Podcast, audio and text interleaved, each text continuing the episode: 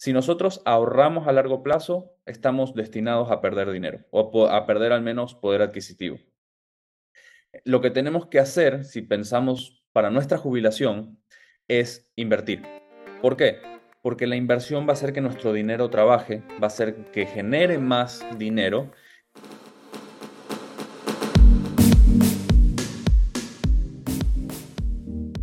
Hola, esta es la segunda temporada de También Lolita, el podcast de mujeres de 40 y más. Te saluda Lola Liar, conductora y creadora de este espacio en el que con la guía de los mejores especialistas resolveremos nuestras inquietudes sobre salud física y mental, desarrollo personal y profesional, fitness y belleza, para transitar desde el bienestar por esta etapa, la de los 40 y más. Empezamos. Dicen que los 40 son la infancia de la vejez, de esa vejez que a muchas nos parece lejana. Sin embargo, es el momento preciso, si no lo hemos hecho antes, de empezar a tomar decisiones financieras relacionadas con nuestro futuro y que también nos permitan disfrutar con mayor tranquilidad el presente. Bienvenidas al episodio Decisiones financieras que debes tomar ahora y para conocerlas está con nosotros Juan Suárez, máster en negocios y coach en finanzas personales. Juan, bienvenido al podcast. ¿Qué tal Lola? ¿Cómo te va? Gracias por invitarme. Juan, tengo 46 años. Te pregunto, ¿ya estoy tarde en cuanto a la planificación de mi jubilación? En realidad no, porque desde los 46 uno se quiere jubilar capaz a los 60, si es una mujer, 65 si es un hombre, eh, si es mujer podría extenderlo un poquito más, pero realmente tiene como 20 años para seguir trabajando sobre este tema de la, de la jubilación. Muchas mujeres me preguntan lo mismo y, y siempre les digo, siempre les digo, planificar esta jubilación es mejor hacerlo tarde que nunca. Es mejor llegar a ese momento de la jubilación y tener algo, estar preparada a no tener absolutamente nada y decir por qué no lo hice o por qué no, no actué antes. Además, el tema de la jubilación, que ustedes ya saben, yo enseño tema de inversiones, dependerá mucho también de cuánto una persona esté dispuesto a invertir. Y ese tiempo que muchas veces no lo recuperamos en tiempo, lo podemos recuperar por la cantidad de dinero que uno, uno invierta para, pensando siempre a largo plazo. Ya. Entonces, digamos que yo a mis 46 recién empiezo a echarle cabeza a lo de la jubilación. ¿Cuánto me dirías que es lo ideal para invertir? Las personas tienen que invertir lo que pueden, porque uno de los secretos o de las reglas de la inversión siempre es invertir dinero que uno se pueda dar el lujo de perder. Y suena un poco fuerte porque uno siempre espera que las inversiones le vayan bien, pero hay que tener muy, muy claro que todo tipo de inversión puede tener algún tipo de riesgo, ya sea una póliza en el banco, una póliza en una cooperativa, en acciones, en ETFs, en criptomonedas. Cada una de estas, estas inversiones va a tener un riesgo diferente, pero siempre se puede perder el dinero. Entonces, ¿cuánto uno puede invertir para lograrlo? Lo que esté dispuesto a perder después de cubrir todas sus necesidades básicas, después de cubrir las deudas que tenga en caso que sean hipotecas. Eh, y un ejemplo que yo siempre doy Supongamos que uno tiene 500 dólares al mes para invertir y lo invierte en el mercado de Estados Unidos, que suele dar un, aproximadamente un 10% anual, en 30 años podría tener un millón de dólares. Si invierte mil dólares, uno en 23 años podría tener un millón de dólares. Entonces, cuanto uno más invierta, ese tiempo se va reduciendo.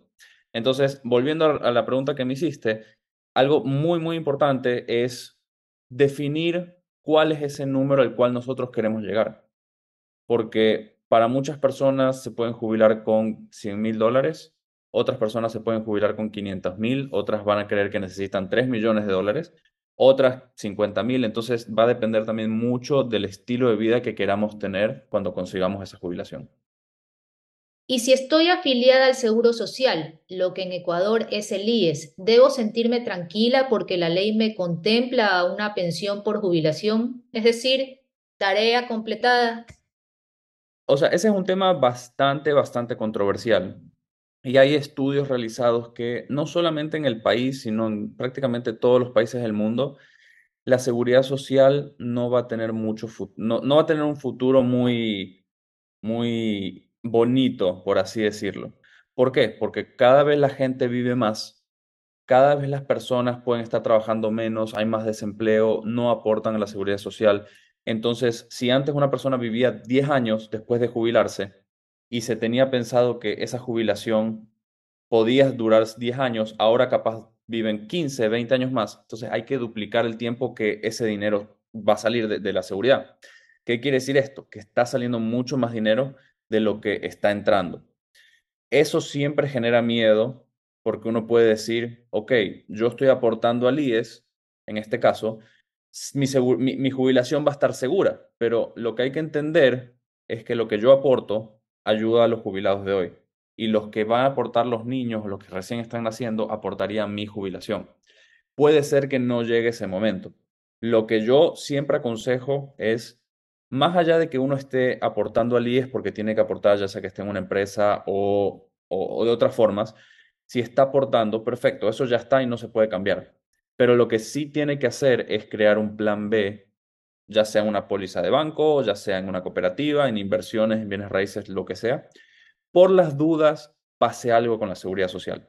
Ojalá que nunca pase nada porque muchísima gente depende de eso, pero es importante tener ese plan B porque si no, si no llega a pasar nada, la jubilación va a ser muchísimo mejor. Va a tener el ingreso tanto de la seguridad social como de las inversiones propias y si llega a pasar algo, va a tener ese plan B de las inversiones propias, entonces no le va a afectar en, nada.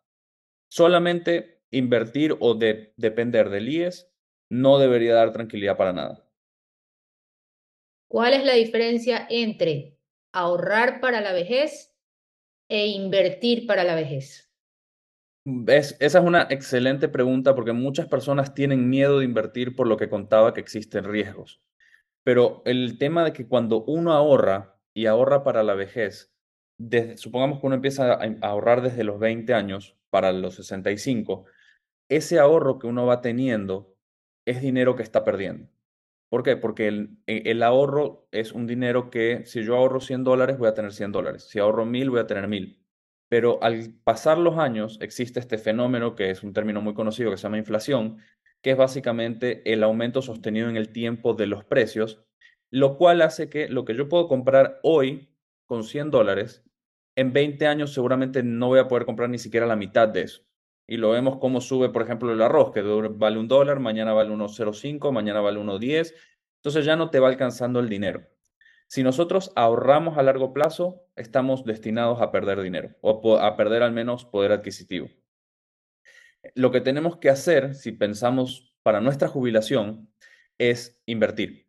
¿Por qué? Porque la inversión va a hacer que nuestro dinero trabaje, va a hacer que genere más dinero y de esa manera vamos a poder ir a la par de la inflación y posiblemente crecer mucho más, que nos va a dar esa tranquilidad. Entonces, si hoy nuestro dinero vale mil y en 10 años vale 10 mil, puede ser que lo que hoy valía mil, en 10 años valga 800 y mantuvimos esa relación y nuestro dinero no perdió poder adquisitivo. Entonces, esa es la gran diferencia. La inversión te va a hacer ganar a la inflación y te va a dar tranquilidad y el ahorro te va no, te va a ayudar en nada porque va a perder siempre valor el dinero.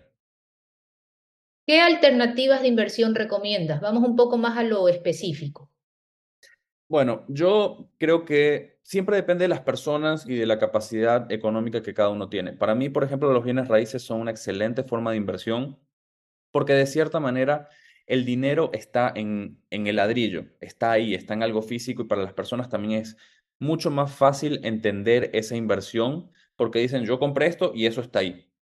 El tema es que los bienes raíces tienen una gran barrera de entrada porque se necesita una gran cantidad de dinero para empezar. Muchos creen que invertir en bienes raíces es simplemente tener la entrada de un departamento, una casa, un terreno, lo cual sigue siendo muy alto, y que se pague solo esta inversión con, las, con los alquileres, pero ahí realmente se le está regalando mucho dinero al banco. Entonces, para mí los bienes raíces, si uno quiere invertir en ellos, tiene que tener el dinero al contado y obviamente que le genere un flujo, un flujo. Luego tenemos otros tipos de inversiones que son un poco más pasivas, que por ejemplo puede ser de menor medida o de menor riesgo, puede ser la póliza de un banco, que ahora te pueden estar dando entre un 7%, algunos bancos demás, Pero a mí un tipo de inversión que me encanta y que siempre recomiendo, y de hecho lo enseño mucho en mis cursos, es invertir en la bolsa de valores. Eh, ¿Por qué? Porque vivimos en un momento de la historia que empezar a invertir es posible para todos y en la parte económica uno puede empezar a invertir con 5 dólares, 10 dólares, 20 dólares, porque ahora el formato te permite comprar lo que se llama acciones fraccionales. ¿Y qué hace esto? Que cualquier persona que pueda tener acceso a esos 5 dólares, 10 dólares mensuales, hace trabajar su dinero desde el momento en que pone esa, plata, digamos, a trabajar. ¿Y por qué me gusta tanto?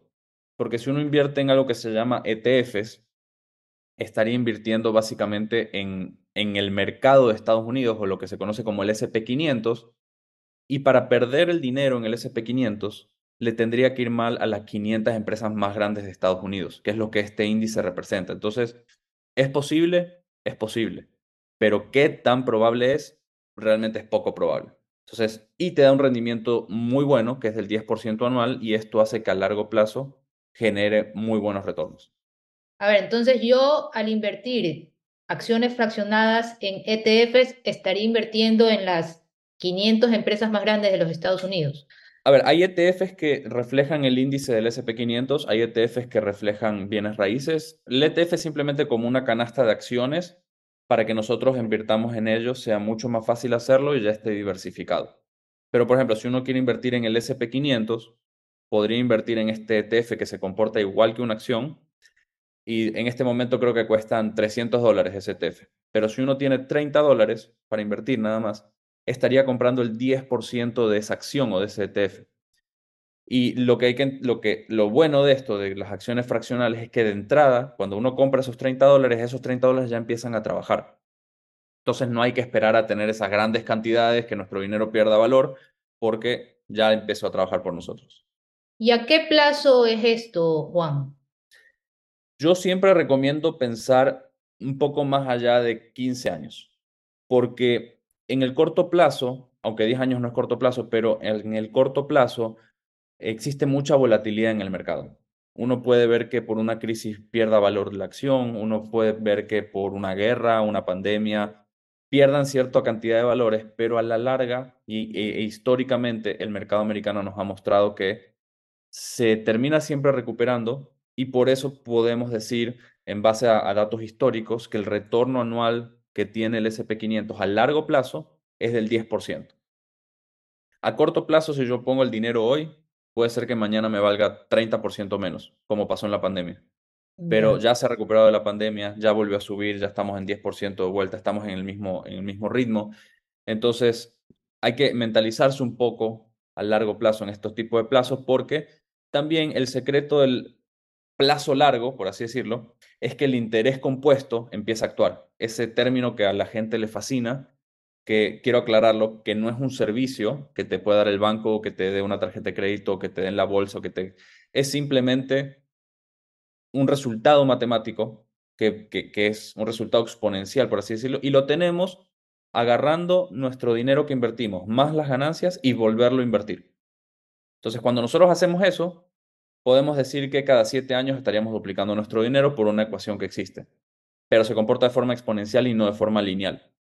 Y eso solo lo tenemos a largo plazo con el interés compuesto. Claro, o sea, no digamos que si nos pagan anualmente este interés, no usar o gastar el interés en ese momento, ¿no? Sino que irlo acumulando, como que se vaya a hacer una pequeña bolita, ¿no? Una bolita en positivo que va creciendo.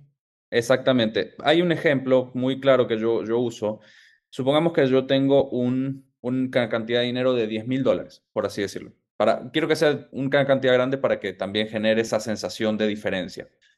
Tengo 10 mil dólares y lo invierto al 10% anual y cada año yo saco el 10% de ganancia. ¿Qué quiere decir? Que cada año saco los mil dólares que gané por esa inversión. Si yo repito este proceso 30 años, voy a haber retirado en el transcurso de 30 años 30 mil dólares y tendría los 10 mil dólares que están trabajando por mí. Entonces, en total, esa inversión me habrá generado más lo que tengo, beneficios más lo que tengo, 40 mil dólares. Pero si yo dejo invertir el primer año esos mil dólares para el año siguiente que sean 12 mil 100 y para el año que viene 10% de eso y así sucesivamente por 30 años, tendría 170 mil dólares.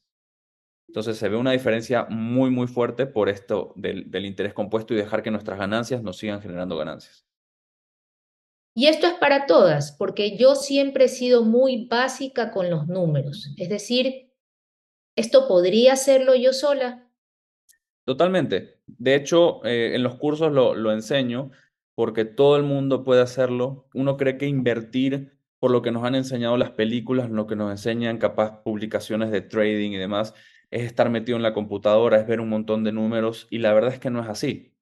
Sí hay que hacer un análisis, pero es un análisis muy, muy simple que uno tiene que entender las tendencias que está teniendo, por ejemplo, una empresa, si están creciendo sus ventas, si sus costos se están manteniendo, no tan en detalle de qué es este número, qué es esto acá, y mucho se resume por unos ratios o unos índices que nos da la bolsa. Eh, y más, si uno quiere invertir en ETFs, es sumamente fácil, es creo que tres veces más fácil que invertir en acciones particulares, y todo el mundo lo puede hacer. Entonces, todo el mundo, esto es una información que todo el mundo debería tener, porque cuanto antes empiece nuevamente, antes pueden cambiar la vida de los demás. Y muchas empresas no digo que, no voy a decir que se abusan, pero muchas empresas dan este servicio de invertir por nosotros, pero pueden invertir en exactamente lo mismo que nosotros podemos hacer por nuestro lado, con los mismos riesgos, y lo que hacemos es regalarle un porcentaje bastante grande de esas ganancias que a largo plazo pueden significar miles y miles de dólares. Hay una bolsa de valores local ¿Tú recomiendas invertir localmente en la bolsa de valores o tu recomendación única es hacerlo en la bolsa de valores de afuera, de los Estados Unidos, por ejemplo? Hay bolsa de valores local, eso es verdad. Yo la verdad que tuve mala experiencia en su momento por, por la burocracia que existe en, en el país en, esos términos. Eh, fue sumamente difícil abrir una cuenta. Es sumamente difícil a veces comprar acciones porque no existe el mismo volumen de transacciones que existe en Estados Unidos. Y, esto quiere decir que si yo quiero comprar una acción en este instante, seguramente en Estados Unidos la voy a poder comprar. En el momento que yo hago clic, la compro. En, acá en Ecuador es, hablo con el broker, tengo que decirle, quiero comprar esta acción, ellos me dicen, ok, esta acción cuesta tanto, tienes que depositar esto más nuestra comisión, cuando tu, tu transferencia se haga efectiva, nosotros vamos a poder comprar, pero hay que ver si sigue el mismo valor. Y lo que pasa es que normalmente las acciones acá en el país no tienen un crecimiento fuerte o no tienen ni siquiera un crecimiento en su valor. Entonces no ganamos dinero por, por, ese aumento de valor que podemos ver en Estados Unidos, del ese 10% del que yo hablo. Y por ejemplo, hay empresas, de, hay acciones de bancos que hoy cuestan un dólar y hace 10 años costaban un dólar también. Y bancos grandes, bancos muy importantes. Pagan muy buenos dividendos, eso es como que reparten parte de las ganancias a sus accionistas y es un buen porcentaje, pero principalmente a mí lo que me da miedo es la volatilidad que existe en los gobiernos y nadie sabe lo que pueda llegar a pasar. Invertir en Estados Unidos, uno está resguardado por instituciones que regulan a las empresas, regulan a los accionistas, regulan a todo el mundo y siempre dan eh, esa protección al accionista como tal. Entonces yo personalmente lo hago en Estados Unidos y recomiendo hacerlo ahí por un tema de seguridad que uno, que uno puede tener como accionista y porque realmente políticamente no existe tanta volatilidad como podemos ver en Latinoamérica.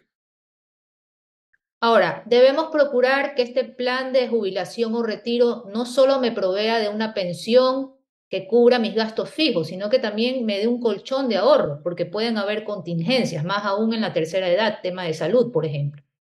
Sí, eh, por ejemplo, en temas de salud yo siempre recomiendo tener unos seguros médicos.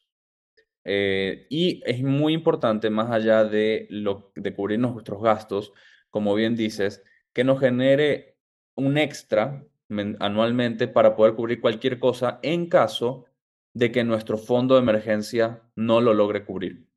Es muy importante tener ese ahorro de emergencia para cualquier cosa que pase. Y obviamente, si se necesita más, más allá de que no es porque uno no está asegurado por el seguro de salud o, o por lo que sea, que nuestras inversiones nos generen un poco más. Entonces, por eso, cuando uno piensa en, esa libertad financiera que, quiere conseguir a futuro en, la jubilación, y supongamos que quiera tener 10 mil dólares anuales, no tiene que pensar en tener 10 mil dólares anuales. Tiene que tener, pensar en una inversión o llegar a un número que le permita tener capaz 30 mil. Y de esa manera usa los 10 mil que necesita reinvierte el resto, pero si los llega a necesitar, sabe que los puede, los puede usar y no le va a afectar su vida diaria. Ahora, ¿cómo lograr este ideal, no? ¿Cómo lograr actualmente poder cubrir mis gastos y además ir haciendo esta inversión, este colchón para mi jubilación? Yo estoy en una etapa en que nuestras responsabilidades económicas han aumentado, es decir, nuestros hijos están yendo a la universidad y hay que seguirlos manteniendo, más si se van al exterior, Nuestros padres empiezan a envejecer y si ellos no planificaron su jubilación, hay que apoyarlos en sus gastos. El seguro médico que mencionabas hace un rato cada vez se vuelve más impagable por la edad, etcétera, etcétera, etcétera. ¿Cómo lograr entonces en estas condiciones poder pensar y echarle mano a ese plan de jubilación? Lo primero que yo siempre recomiendo en estos casos es ver, ver a uno mismo qué es lo que está haciendo. Porque muchas personas lo que hacen es ganan mil dólares, gastan mil dólares. Otras, muchas más, ganan mil dólares y gastan mil doscientos y se empiezan a endeudar. Y uno le pregunta, ¿en dónde estás gastando? No tengo ni idea. Lo que tienen que hacer es sentarse, ver dónde están gastando, empezar a ver cuáles son las cosas importantes, si están gastando de más en cosas que realmente no necesitan y empezar a vivir con menos de lo que ingresa. ¿Por qué? Porque vivir con menos de lo que ingresa te va a permitir ahorrar para los viajes, te va a permitir invertir al mismo tiempo. No es una u otra, uno puede disfrutar y al mismo tiempo pensar en el futuro. Y aprender a decir que no. Por ejemplo, como decías muy bien, estamos viendo que o, ya estamos llegando a un momento o están llegando a un momento que quieren mandar a sus hijos a la universidad y obviamente como padre creo que lo quisiera, uno que siempre quisiera mandar a sus hijos al mejor sitio, pero hay que tomar decisiones en base a lo que uno puede. Y si no se puede, no se puede. Y si se puede, perfecto. Pero algo importante también en esta edad es ponerse como prioridad a ustedes o las personas ya mayores que estén en una edad, no sé si la palabra es avanzada, pero que ya estén pensando en la jubilación. Nosotros somos de la mediana edad todavía. De la mediana edad, excelente. Entonces, esa, esa es la, ese es el término.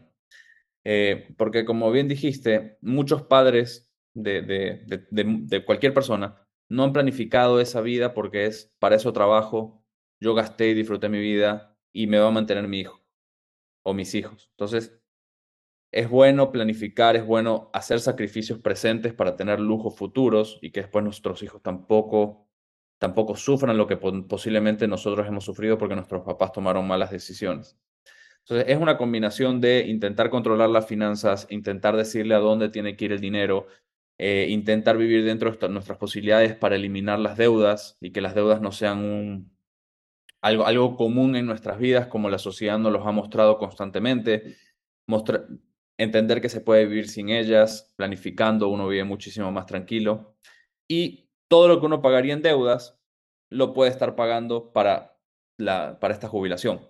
Entonces, al final del día, tener deudas le está, está quitando mucho la posibilidad de generar ese tipo de riquezas y tranquilidad que uno busca a largo plazo. Fíjate tú que ahora me he acordado que sé de familias contemporáneas a mí que de hecho para poder enviar a sus hijos a estudiar al extranjero eh, han hipotecado la casa en la que vive o si tienen una segunda propiedad en la playa la han vendido o por ahí tenían un terreno.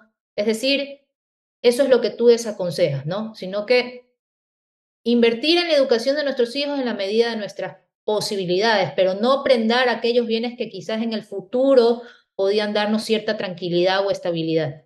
Totalmente. De hecho, uno debería empezar a planificar ese momento de, la educación de nuestros hijos apenas nacen o apenas uno cree que puede tener, que, empieza a planificar tener hijos, porque tiene 18 años para planificarlo. Y, y yo, a ver, yo estudié en Estados Unidos a mis papás me ayudaron, por suerte ellos pudieron y me ayudaron el primer año, pero después yo conseguí beca académica, beca deportiva, trabajé limpiando platos, limpiando pisos en la cafetería, eh, después fui tutor y, yo me cubrí absolutamente todo. Entonces, eh, también siento que muchas veces cuando los padres hacen esto, no dejan que los hijos se esfuercen por conseguir algo. Si te quieres ir a estudiar afuera, perfecto, pero vas a tener que trabajar, vas a tener que hacer esto. O sea, yo ya como padre, yo creo que le voy a decir a mis hijos, o ojalá pueda cubrirles absolutamente todo, pero si no puedo, les voy a decir, a ver, yo te cubrí desde que naciste hasta acá, te he cubierto absolutamente todo. empieza a ver también cómo puedes ayudar. Porque si yo tengo que hipotecar mi casa y algo llega a pasar y perdemos la casa, mi hijo no me va a ayudar. Entonces la casa debería, primero debería ser un lugar sagrado que si ya está pagada no se debería ni tocar. Porque es ese lugar que todos dicen el lugar para caer muerto. Cuando la casa está pagada se convierte en ese lugar. Se convierte en un lugar de tranquilidad. Saber que uno llega y es tu casa, saber que si perdiste el trabajo es tu casa y nadie te la va a poder quitar. Pero cuando uno toma estas decisiones es, es un peligro porque ahora tienen que volver atrás 20 años en progreso y seguir pagando esta casa. El tema de vender una casa, por ejemplo, en la playa no me parece tan mal, porque al final del día muchas personas tienen casa en la playa y solo lo usan en la temporada, lo usan 30% o 20% del año. Y bueno, si eso les permite a los hijos estudiar afuera, perfecto. No, eso no lo veo tan mal, pero tomar decisiones como que endeudarse para pagar esa educación, no, no estoy para nada de acuerdo. O sea, yo no estoy de acuerdo normalmente en endeudarnos, eh, pero menos para este tipo de cosas porque al final del día nunca nadie sabe lo que va a pasar. Supongamos que nuestro hijo va tres años a la universidad y en el tercero dice, ya no quiero estudiar más. ¿Y ahora? ¿Qué hacemos? Entonces, ya llega un momento que hay que soltarle la mano y, y que ellos se valgan por sí mismos hemos hablado de la jubilación, de cómo planificarla. ¿Qué otras decisiones financieras debo tomar ahora que estoy en mis 40, 46 años en mi caso o 50? Bueno, eh, siempre va a ir ligado con tema de la inversión, eh, porque hay, en, las finanzas personales hay tres pilares. Es el presupuesto, tema de deudas, inversión. Entonces, nunca es tarde para empezar a solucionar los problemas sabiendo que tenemos nuestro objetivo de llegar a la jubilación con tranquilidad. Entonces, capaz uno no puede empezar a invertir hoy porque tiene deudas, porque se compró la última tele, porque se fue de viaje y gastó de más. Entonces, empezar a hacer un poco de conciencia de cómo cada decisión que tomamos nos puede estar afectando a esa tranquilidad que tanto buscamos. Es bueno siempre decir, ok, me voy a sentar, voy a ver mis gastos, voy a ver qué es lo que está pasando, cómo puedo empezar a dar esos pasos que antes no los di y ahora sí, porque como le digo, nunca es tarde, eh, todavía está en una edad que pueden trabajar. Tomando el tema de la jubilación, ¿existen estos planes o seguros de, de jubilación? ¿Tú los recomendarías? Yo estoy de acuerdo en tener un seguro de vida cuando alguien depende de nosotros. Normalmente he escuchado a muchas personas que son solteros, que los papás están bien y demás, pero tienen un seguro de vida por alguna razón. Y siempre la razón es porque viene ligado a este tema del ahorro, o del ahorro, del plan de jubilación y demás. Que uno los puede tomar por separado. Si uno quiere tener un seguro de vida, adelante. Pero cuando uno toma el, este plan de ahorro o de jubilación con las aseguradoras, si el retorno histórico es del 10%, por ejemplo, ellos están a pagar 7.5. Entonces te van a pagar siempre el 75% de la ganancia hasta un tope que ponen ellos. ¿Qué es lo que hace esto? Que a la larga, si uno, por ejemplo, invierte, supongamos que invierte 500 dólares por cuenta propia al 10%, o obtiene ese 10% a largo plazo, todos los meses tendría un millón de dólares en 30 años. Pero si uno hace lo mismo con la aseguradora, a ese retorno que ellos dan, estaríamos hablando de unos 400 mil dólares que te dan. Entonces, ese 2% a la larga significa casi 600 mil dólares.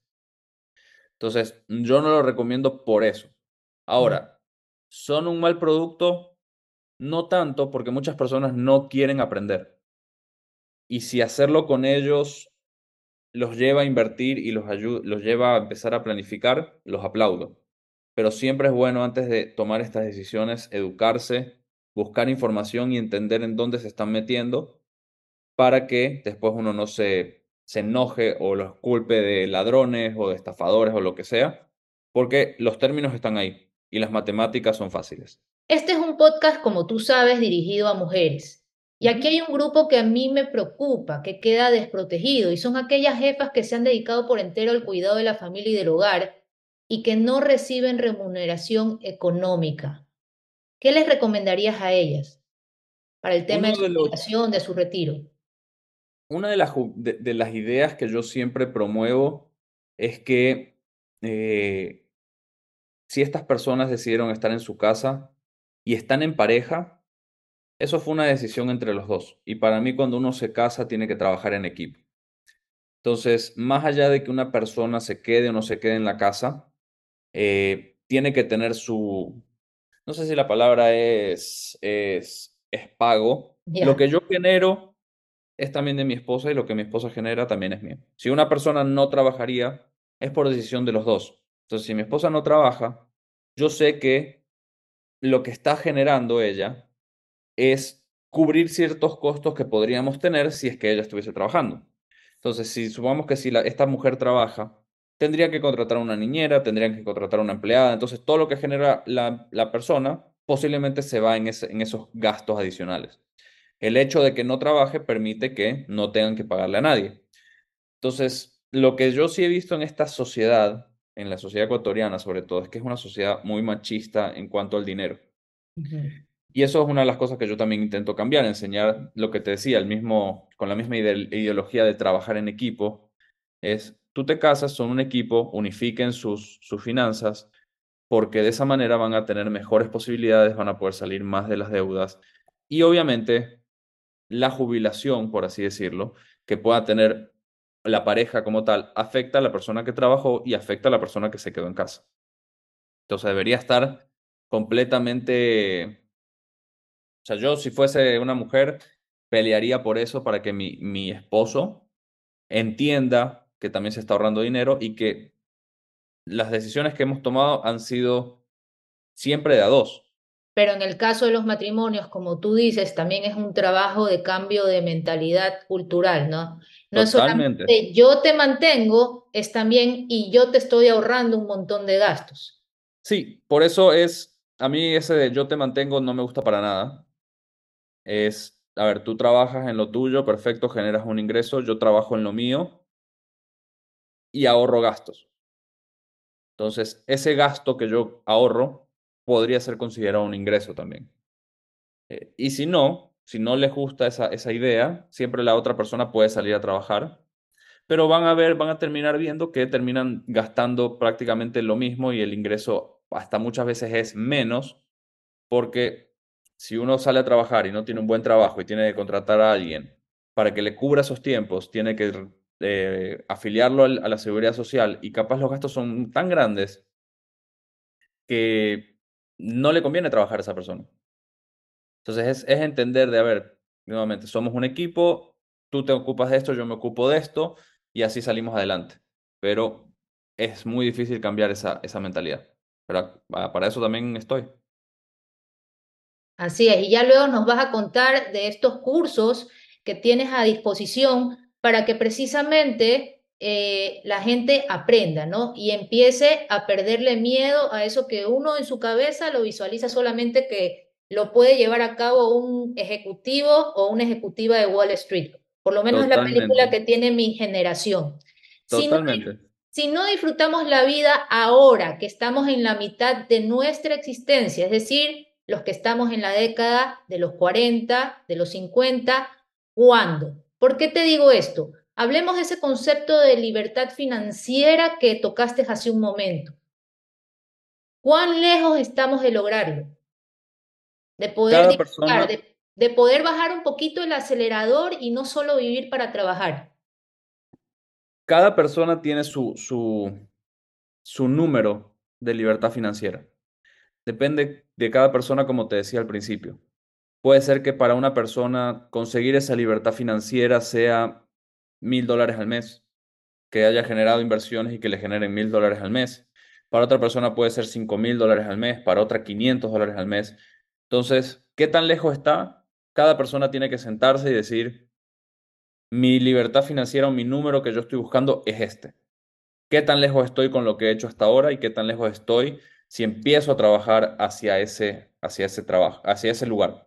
Al final del día, una forma de ver la libertad financiera, como para ponerlo en palabras más normales, la jubilación es libertad financiera. La jubilación del IES, de la Seguridad Social, técnicamente es libertad financiera porque nosotros hemos trabajado toda nuestra vida y en el momento que ya no vamos a trabajar más, estamos recibiendo este ingreso pasivo por hacer absolutamente nada y nos permite cubrir gastos. Esa es la, esa es la palabra clave. O la pregunta clave. ¿Te permite cubrir los gastos? ¿Te va a permitir cubrir los gastos? ¿O vas a tener que bajar tu estilo de vida? Capaz tu estilo de vida era de 5 mil dólares al mes y el IES solo te va a dar 2.500. ¿Cómo vas a cubrir el resto o vas a bajar tu estilo de vida? Entonces, volviendo a tu pregunta, es cada uno tiene que, que decidir eso teniendo en cuenta si puede decir, sabes que el IES me va a dar tanto, yo tengo que poner tanto extra, qué es lo que tengo que hacer para lograrlo, estoy muy lejos, estoy cerca, ya lo logré. Porque muchas veces uno ve a la, a la jubilación como una edad y es bueno verla como una situación financiera. Hay muchas personas que tienen 30 años, 35, hicieron las cosas espectacularmente, se enfocaron en invertir, en invertir, en invertir y consiguieron su libertad financiera a los 35 años. Entonces, más allá de verlo por una edad, es verlo por un número financiero, una cuenta de banco, por así decirlo. Ya, pero por ejemplo, ¿tú crees que yo podría trabajar en mi libertad financiera para tenerla aquí en 10 años y no esperarme a la tercera edad? ¿Se puede o no? Se puede, claro, pero va a depender de nuevamente el número al que quiera llegar y cuánto puede invertir por mes para lograrlo. Porque capaz dice, a ver, yo puedo invertir X cantidad por 10 años todos los meses y esa inversión, en el mejor de los casos, se puede transformar en 200 mil dólares. Y después vio y digo, a ver, mi número al que yo tenía que llegar son 150 mil, perfecto, lo consiguió. Pero si lo, a lo que quiere llegar es 400 mil, se va a quedar corta. Por eso es tan importante empezar lo antes posible para poder hacerlo, porque cuantos más años tenga por trabajar, menos dinero tiene que invertir, mes a mes. Por eso este episodio se llama Decisiones financieras que debes tomar ahora. Y llegamos así al cierre de este programa. Juan, muchas gracias por los consejos financieros. Ahora sí, dinos cómo y dónde podemos profundizar estos conocimientos. Bueno, en este momento tengo un curso que es on demand, básicamente está siempre disponible, es el curso de inversiones, justamente donde enseño a, a invertir en ETFs. Creo que es una de las mejores formas de iniciar en, iniciarse en el mundo de las inversiones de la bolsa, porque su volatilidad, al no ser tan grande, tan brusca, permite a uno mentalizarse cómo es este mundo y después puede ir profundizando un poco más. Y después tengo otro curso, que es un programa más que nada de un mes aproximadamente, donde se ve todo de absolutamente de finanzas personales finanzas conductuales, finanzas en pareja, temas de tarjetas de crédito, seguros, como el auto, algo tan controversial como el cambio del auto constantemente es bien visto, pero por qué realmente no nos beneficia financieramente, cómo pagar la hipoteca antes de tiempo ahorrándote mucho dinero y profundicé mucho más el tema de las inversiones, que es como el segundo nivel en este, en este paso que tenemos para invertir. Y ese sale cada más o menos dos meses, tres meses espero que la próxima edición sea ahora en agosto. ¿Dónde te pueden encontrar? ¿Dónde te pueden contactar? Me pueden encontrar y contactar por las redes sociales. El Instagram es juan.suárez, T de Tomás, R de ratón. Y bueno, tengo también el TikTok, que, que es la misma cuenta, como juan.suárez, TR, pero más que nada me manejo por Instagram. Y por ahí hago toda la, la comunicación con las personas. Te cuento que de los 15 episodios que hemos tenido, eres el segundo hombre que participa en el podcast. Qué, honor, qué honor. ¿Cuántos años tienes? Tengo 33. Ya, me encanta. La generación millennial educando a la generación X. Todos aprenden de todos. El, el punto es siempre estar abierto a aprender.